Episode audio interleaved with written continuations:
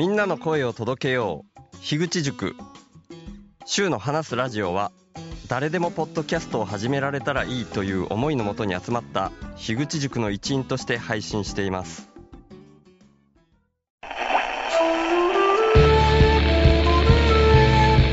ひ孫のことをね、考えてる。2020年。12月31日、なんで、ポッドキャストの配信をするのか、古典ラジオの樋口さんの影響っていうのが、るべくお金を使わない生活をしてる全部循環の中にいて、それに対する恩返しのような形でノートをして、急に起きてることを、小さい頃から自分事として捉えているというか、そうした観点を持てばわかると思うんですが、が、羽釜で炊いて米だけ作り始めたっていう HSS 型 HSP。相方欲しいなぁ。小の日の家の家の日の家今自分たちが何の上に成り立ってるのかをやめさせてもらいたいです。5万円だけ稼いでる。それすらも今捨てようとしてる。競争を生み出しやすい原因としてお金があるって僕はアウトプットが先 どうかいう感じなんやろうなリミット2050年とか体感的にありません今のまんまだったら本当にまずいんだろうな頭では分かる僕ってそれが気になるぐらいビビりなんですさすがに伝わりました。小さい邪馬台国みたいなの作るんだよえ？友禅さんの今の現代社会はあらゆるサービスは不安 OS でできてる。安心 OS に変えていこうっていうアウトプットが先っていうところとめちゃくちゃ一致して根っこの方に直接アクセスしようっていうのが僕の行動。週の話すラジオラジオ。ラジオ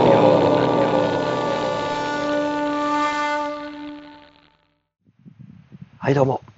えー、今またですね大阪に向かう途中の道で車を止められる場所に止めて休憩がてら収録をしているところです。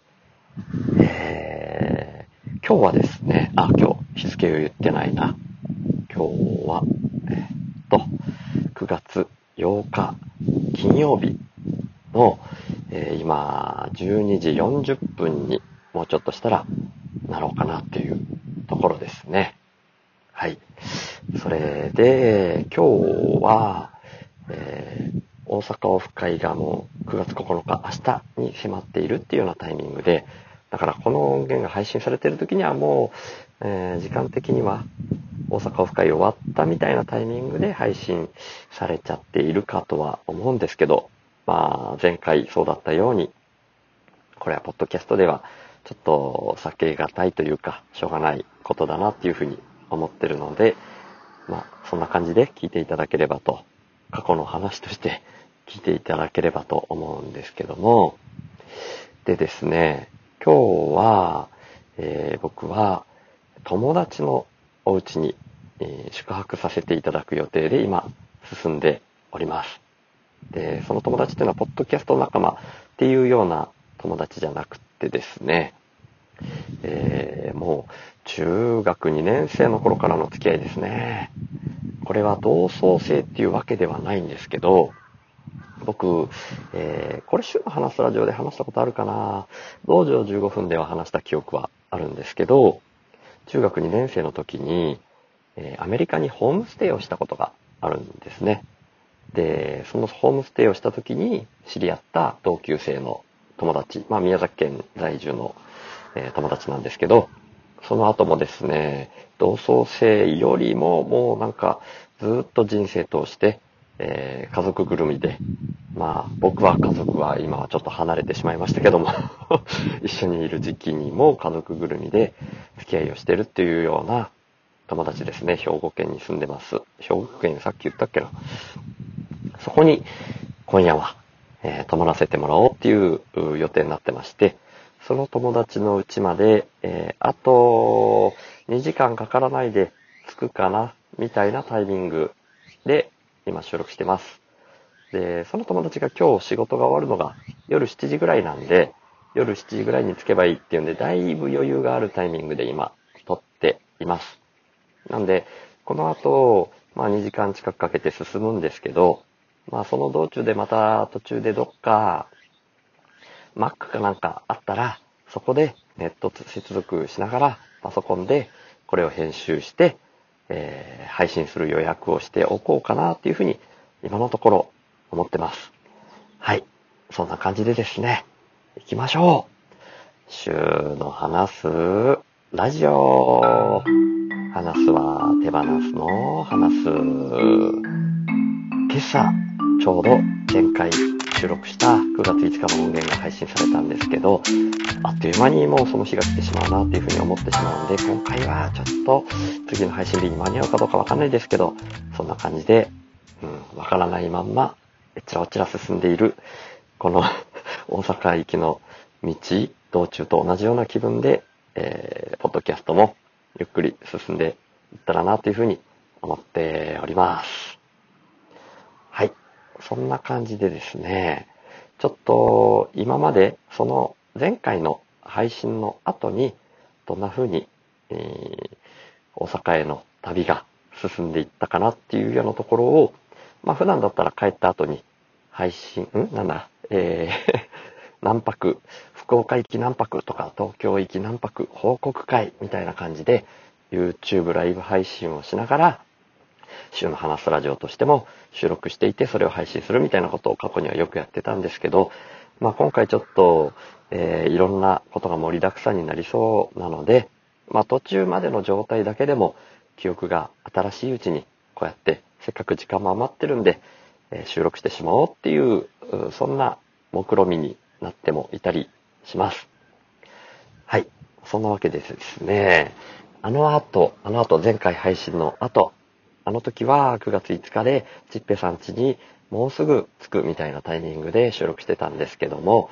結局、ちっぺさん家にですね、夕方の6時ぐらいに到着予定っていうんで、だいぶ余裕持って早めに出て、でもそれでも遅れても、ん？それでも遅れてしまったらごめんなさいみたいな感じでお伝えしてたんですけど、結局これは夕方5時ぐらいに、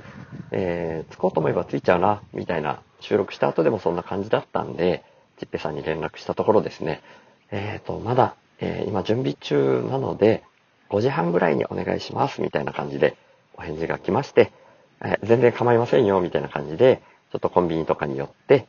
時間を潰しながら、え5時半過ぎに、ちっぺさんのお宅にお邪魔させていただいたっていう感じな流れになりました。で、もう、ちっぺさん家に泊まるのは、通算で5回目になったんですよね、僕ね。はい。そんな、もうちょっと今、過去の、え4回については、追いかけませんけど、もうそのぐらいになってたような感じでした。で、一緒に住まわれているパートナーのヒロさんとかも、割とすぐその後に、そのお邪魔した直後には、えーお昼寝されてるような感じだったと思うんですけど、しばらくしてからちっぺさんが呼びに行かれて、で、降りてこられてっていう感じで、で、ちっぺさんはまだしばらく食事の準備をしてくださってるっていうような感じでしたけど、ヒロさんも降りてこられて、一緒にお話ししながら乾杯して、えー食事もいただいてっていう流れで進んでいきました。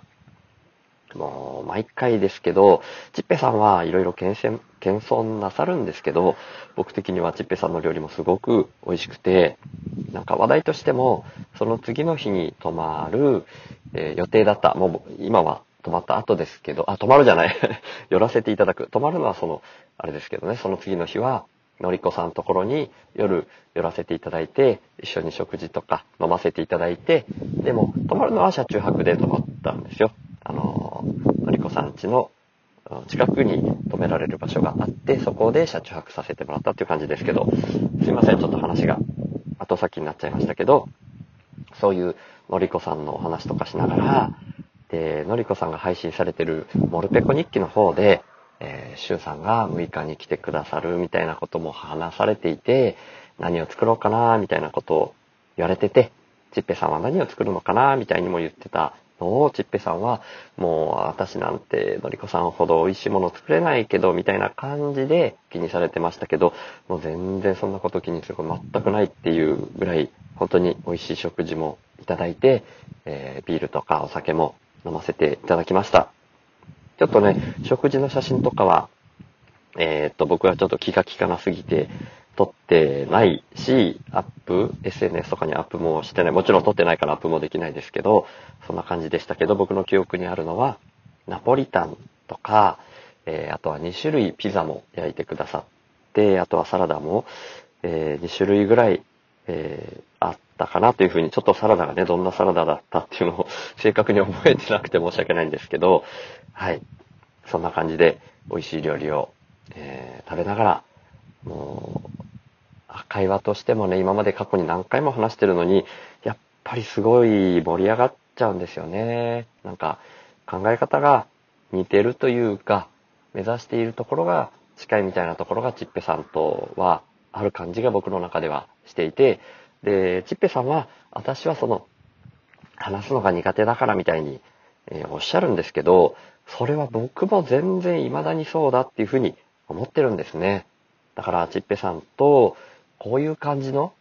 その、飲みながら食べながら喋ったような、こういう感じの会話を収録しといて、本当は流したいんだみたいなことを僕は言ったんですけど、いやいやいや、とんでもないみたいに、チッペさんはおっしゃるんですけど、なんかね、そういう喋りがうまいかどうかはね、本当はどうでもいいと僕は思ってるし、聞く人もそういうところを聞いてるわけじゃないっていうふうに僕は確信してるんで、本当はね、チッペさんのそのブロックさえ取れてしまえば、本当に価値のあるものが今でも全然取れるっていうふうに、えー思ってるんですけど、そこはね、ご本人が気にするかどうかっていうのもめちゃくちゃ大事なポイントなので、チッペさんが、あの気にしながら、若干気にしながらでもぜひみたいになってくださったら、その時に初めて、うん、配信させていただきたいなというふうに僕は思ってるんですけど、はい、そういう日が来るかどうかは全然わかんないですよ。わかんないですけど、僕は個人的に勝手に妄想しております。はい、今回もチッペさん、えー、美味しい料理と宿泊と楽しい時間過ごさせていただきまして、本当にありがとうございました。もう本当はこんな感じで話しきれないぐらいいっぱいお世話になったんですけど、はい。そんな感じのね、ことでお話しさせていただければと思います。で、のりこさん家に、次行くっていう風になっていたので、周南の伝送さんことのりこさんですね。のりこさんの絵のお土産としての、チッペさんが作られたスコーンとかもお土産としていただきました。で、ごめんなさい。宿泊させていただいたっていうタイミングで今もうなんかまとめちゃったみたいなことを喋っちゃったんですけど、次の日も、のりこさん家に行くまで、それが間に合うタイミングで出れれば、それでいいっていう感じだったんで、その、ちっぺさんが今は、え前と違って、前はお店をされていたので、そのお店に行く前に僕も一緒に出発するっていう感じで、えー過ごさせてもらった時も過去にはあるんですけど、今はちっぺさんはお店をされていないので、午前中いっぱい全然時間がありますよみたいな感じで、翌朝もコーヒーを入れてもらったりしながら、ちっぺさん宅で、えー主にちっぺさんですね。最初の方はヒロさんもいらっしゃったりしたんですけど、途中で、えーお仕事の、うん誰かとお話をしに行くみたいな感じで、1時間ぐらい抜けられたりされてましたけど、そんな感じで、午前中もお店をしていないから、ゆっくり喋れるみたいなのが本当に幸せです、みたいなことをちっぺさんもおっしゃってくださいました。で、お昼をどんな感じで出られますかみたいに聞いてくださっていて、で、それを聞いてくださったのは、うん、よかったらお昼すごく美味しいお店があるので、そこで一緒にお昼食べてから出られたらどうかなというふうに思ったもので、っていうふうにありがたいことにおっしゃってくださったんで、じゃあすいません、お言葉に甘えし、えーお言葉に甘えてっていう感じで、そのお店ちょっとね、お店の名前忘れてしまいました。ごめんなさい。なんかね、写真とか撮っておけばよかったんですけど、あの、お店での料理はね、写真は撮ってたんですけど、お店の名前忘れてしまいました。ここで一緒に宣伝できればよかったんですけど、まあただね、その位置情報とかで、そのちっぺさんが住んでいらっしゃる場所と紐づいちゃうといけないみたいに気にされるかどうかもね、確認は取れてないので、また、なんかちっぺさんとお話しする機会があって、そのお店のうん情報をぜひみたいにおっしゃってくださったら、その時にお話ししたいかなというふうに思います。なんか予約制なのかどうかわかんないですけど、事前に予約のお電話を入れられてて、で、着いてからも、なんか仲良さそうにお店の方ともお話ししてらっしゃったので、そんな感じの、えー古民家というか、古民家まですごい古い感じじゃないけど、民家をえーお店として改修されたようなすごくいい感じのお店でした。で、メインとなる料理を、確か当日はチキン南蛮とアジフライとメンチカツの中から選んでもらって、で、それ以外に、その大皿の中に、その真ん中にメインとなる料理があって、その周りにいっぱい一品料理が、かぼちゃを煮たものとか、今写真見ながら喋ってるんですけどね、えー酢の物、きゅうりの酢の物みたいなのやつとか、白あえかなとか、卵焼きとか、うんと、あとは煮物かな高野豆腐と椎茸とか、あとは切り干し大根とか、そういうものがぱい並んで、もうそれぞれがすごく美味しかったなっていう感じだったんですけど、それの以外にも、えー、豆腐の湯豆腐が小鉢として脇について、で、味噌汁もついて、で、ご飯はおかわりできますみたいな、もうめっちゃくちゃおしゃれな、で、ちっぺさんがおっしゃるには、女性が好むお店ですみたいにおっしゃってましたけど、僕は男性ですけど、女性性みたいなのもいっぱいあると思ってますし、ちっぺさんもそんな風におっしゃってくださったんですけど、本当にね、めちゃくちゃ美味しかったです。で、僕普段割と一日一食の割にすごく量を食べるみたいにして過ごしてるんですけど、本当はそんなに量を食べなくても、えーこういうすごく一品一品が美味しいものを食べたりしたら、そんなに量を食べなくても満足感は得られるんだよなみたいなことは、たまに思ったりしてるんですけど、やっぱりなんか今までの習慣というか、がっつり食べてしまうみたいな癖がどうしても拭えないみたいな感じでいるんですけど、徐々に徐々にこんな感じのすごく一つ一つが心がこもってて美味しいみたいな料理を、まあ、自分でも作ってそれを食べて満足するみたいな暮らしにしていけたらいいなというふうには思うんですけど、まあなかなかね、一人暮らしではそこまでするのは難しいですけど、まあそんなに量を食べなくても満足するみたいな感じになっていけたらいいなみたいには思ったりはしてます。徐々に徐々にしか変えていけないとは思うんですけど、いずれそんな風になっていったらいいなというふうに改めて今回痛感させていただいたみたいな感じでした。ちっぺさんそういうきっかけを本当にありがとうございます。で、そこで食べた後に出発っていうような感じで、さっき言ったのりこさんへのスコーンのお土産とかも、えー持参して、そこから、えーお昼の1時過ぎぐらいだったかな。その次の周南市ののりこさんのお宅に向けて出発しました。で、夕方6時ぐらいに着けばいいっていうふうに思ってて、前日に調べた時には、Google マップで3時間40分とかなってたような気がしたんですよね。そしたら当日出発して、あというか Google マップで検索して出発しようっていうふうに検索した時点で4時間40分とか出ちゃったんですよね。だからその日の交通量によって、あとは時間帯によって違うみたいな感じになるんでしょうね。で、あら、しまったと思って、えーちょっとね、これは、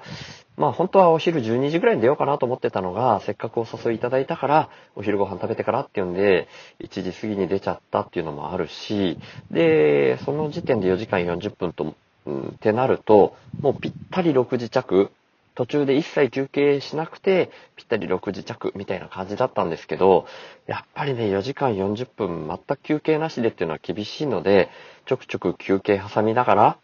ていう感じで進んだら、やっぱりね、途中でっていうか、えあと30分ぐらいで着くかなっていうタイミングで、もうすでに6時、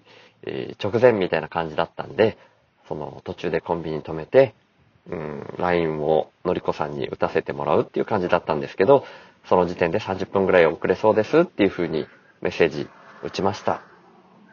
そしたらのりこさんが、えー、あとちょっとで着くみたいな感じのタイミングでまたメッセージくださいっていう風に、えー、お返事くれたので、あと5分ぐらいで着くかなみたいなタイミングで、えー、信号止まった時に LINE で、あと5分ぐらいで着きそうですっていう風にえー LINE メッセージを打ったん、あ、違うわ。えっ、と、LINE、電話かな。で、途中で道に、脇に止めて、LINE 電話をしたんですよね。で、そしたら、えーまあ、ご自宅の住所は教えていただいてたんですけど、そこには駐車場がないっていうことだったので、途中で待ち合わせする場所を、その LINE 電話で教えてくださって、で、そこまで来てくれれば、そこからまた誘導します、みたいな感じで、まあそこに、うん、そこから近い場所で、まあ車中泊できそうな場所っていうところまで誘導してくださるっていうことだったので、で、そこで待ち合わせをしまして、で、そこから、えー車中泊できるような場所まで誘導していただいて、で、そこから、えーのりこさんの車に、もう本当に歩いても5分ぐらいなんですけど、のりこさんの車に一緒に乗って、のりこさんのお宅まで伺ったっていう感じでした。で、まあ、車中泊を車の中でするっていう予定だったので、まあ、荷物いろいろ持ってきてたんですけど、で、ただ、のりこさん家でしばらく一緒にご飯食べさせてもらったり、一緒にお酒も飲ませてもらったりっていう、そういう時間を過ごすためだけに必要な最低限っていうんで、バッグだけ、ちっちゃいバッグに、え必要最低限だけを入れて、えー行ってたんですけど、なんだかんだでですね、あの、のりこさんが、せっかくだから、あの、洗濯とかもできるし、乾燥とかも、あの、浴室の中で、えー乾燥みたいな感じでできるから、もし必要だったら洗濯とかと、洗濯とかもします？初日だからまだ洗濯物溜まってないですか？みたいにおっしゃってくれたんですけど、実は僕出発する前に、えっ、と、なんていうか僕コインランドリーでタイミングいい時にしか洗濯しないから、1週間に1回ぐらいしか洗濯しないから、出発する直前に洗濯できてたかっていうとそうでもなくて、え2日分ぐらい洗濯物があったんですよ。で、初日はチッペ3択っていう風に、だから、それも合わせると3日分ぐらいと当日来た、うん、ものも、えーお風呂もどうですかって言ってくださったんで、シャワーも浴びさせていただいてというか、湯船にお湯も張っていただいたんで、せっかくなんでそれもごちそうになっちゃったんですけど、だからそれも合わせたら結構な量の洗濯物になるので、せっかくだから洗濯もね、洗濯と乾燥も甘えさせていただきました。はい。で、えーそんな感じで、途中、まあ、お風呂は、あの、どうぞ浴びてってください、みたいな感じで、で、そういう、えーまだ他にも、時間が、なんていうかね、他、ちょっと、たどたどしいですけど、えー食事を始める前の時間として、まあ、夕方6時半からでしたけど、まだまだ時間があったんですよ。そののりこさんのお子さんを、えー迎えに行く、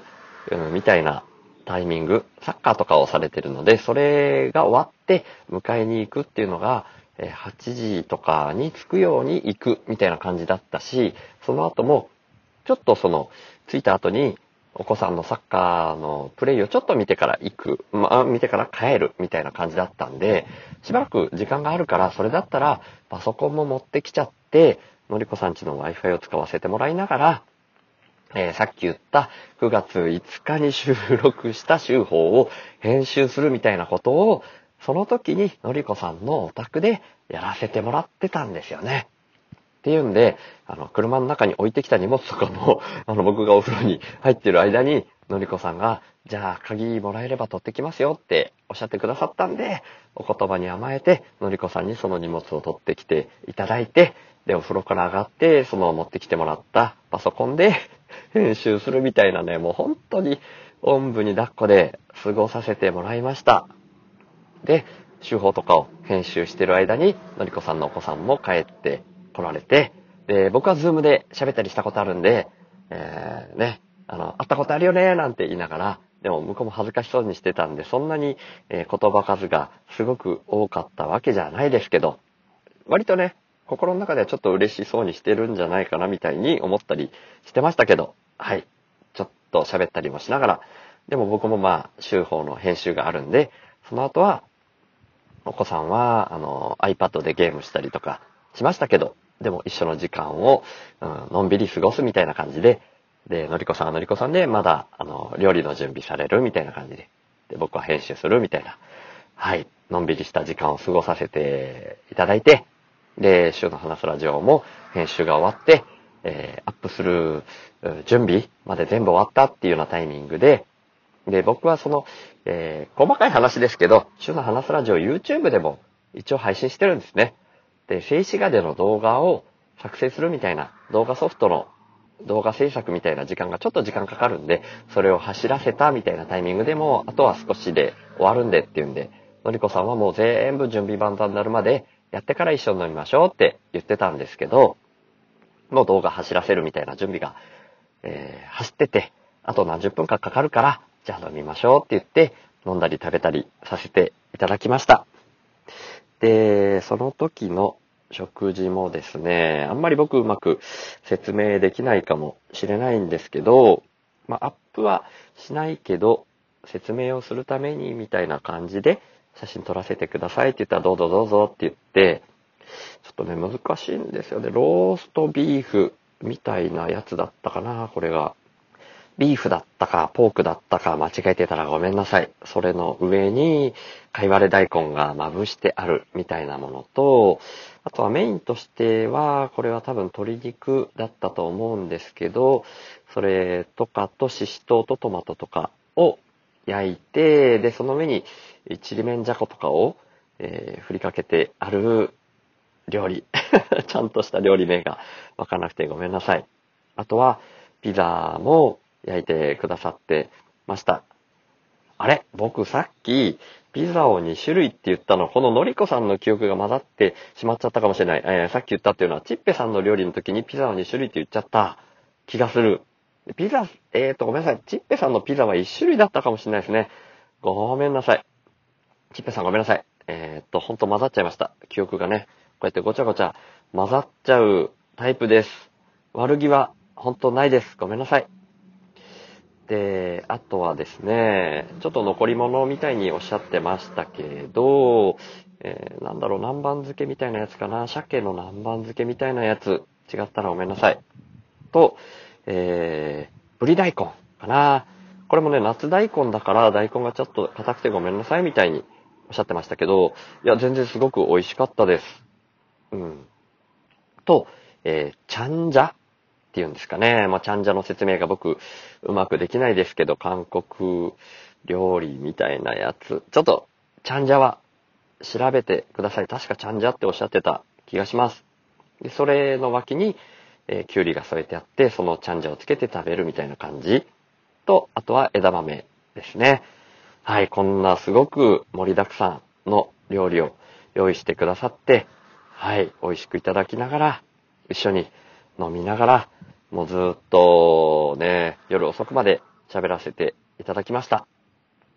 で、それで飲み終わって、で、僕がね、まだあの、歩いて5分ぐらいなんですけど、ほんとめちゃくちゃおあの方向音痴なので、もうのりこさん最初からそういうふうにおっしゃってくださったんですけど、その車のところまで歩いてすぐだから私もあの歩いて送りますよって言ってくださってたんで、最後の最後まで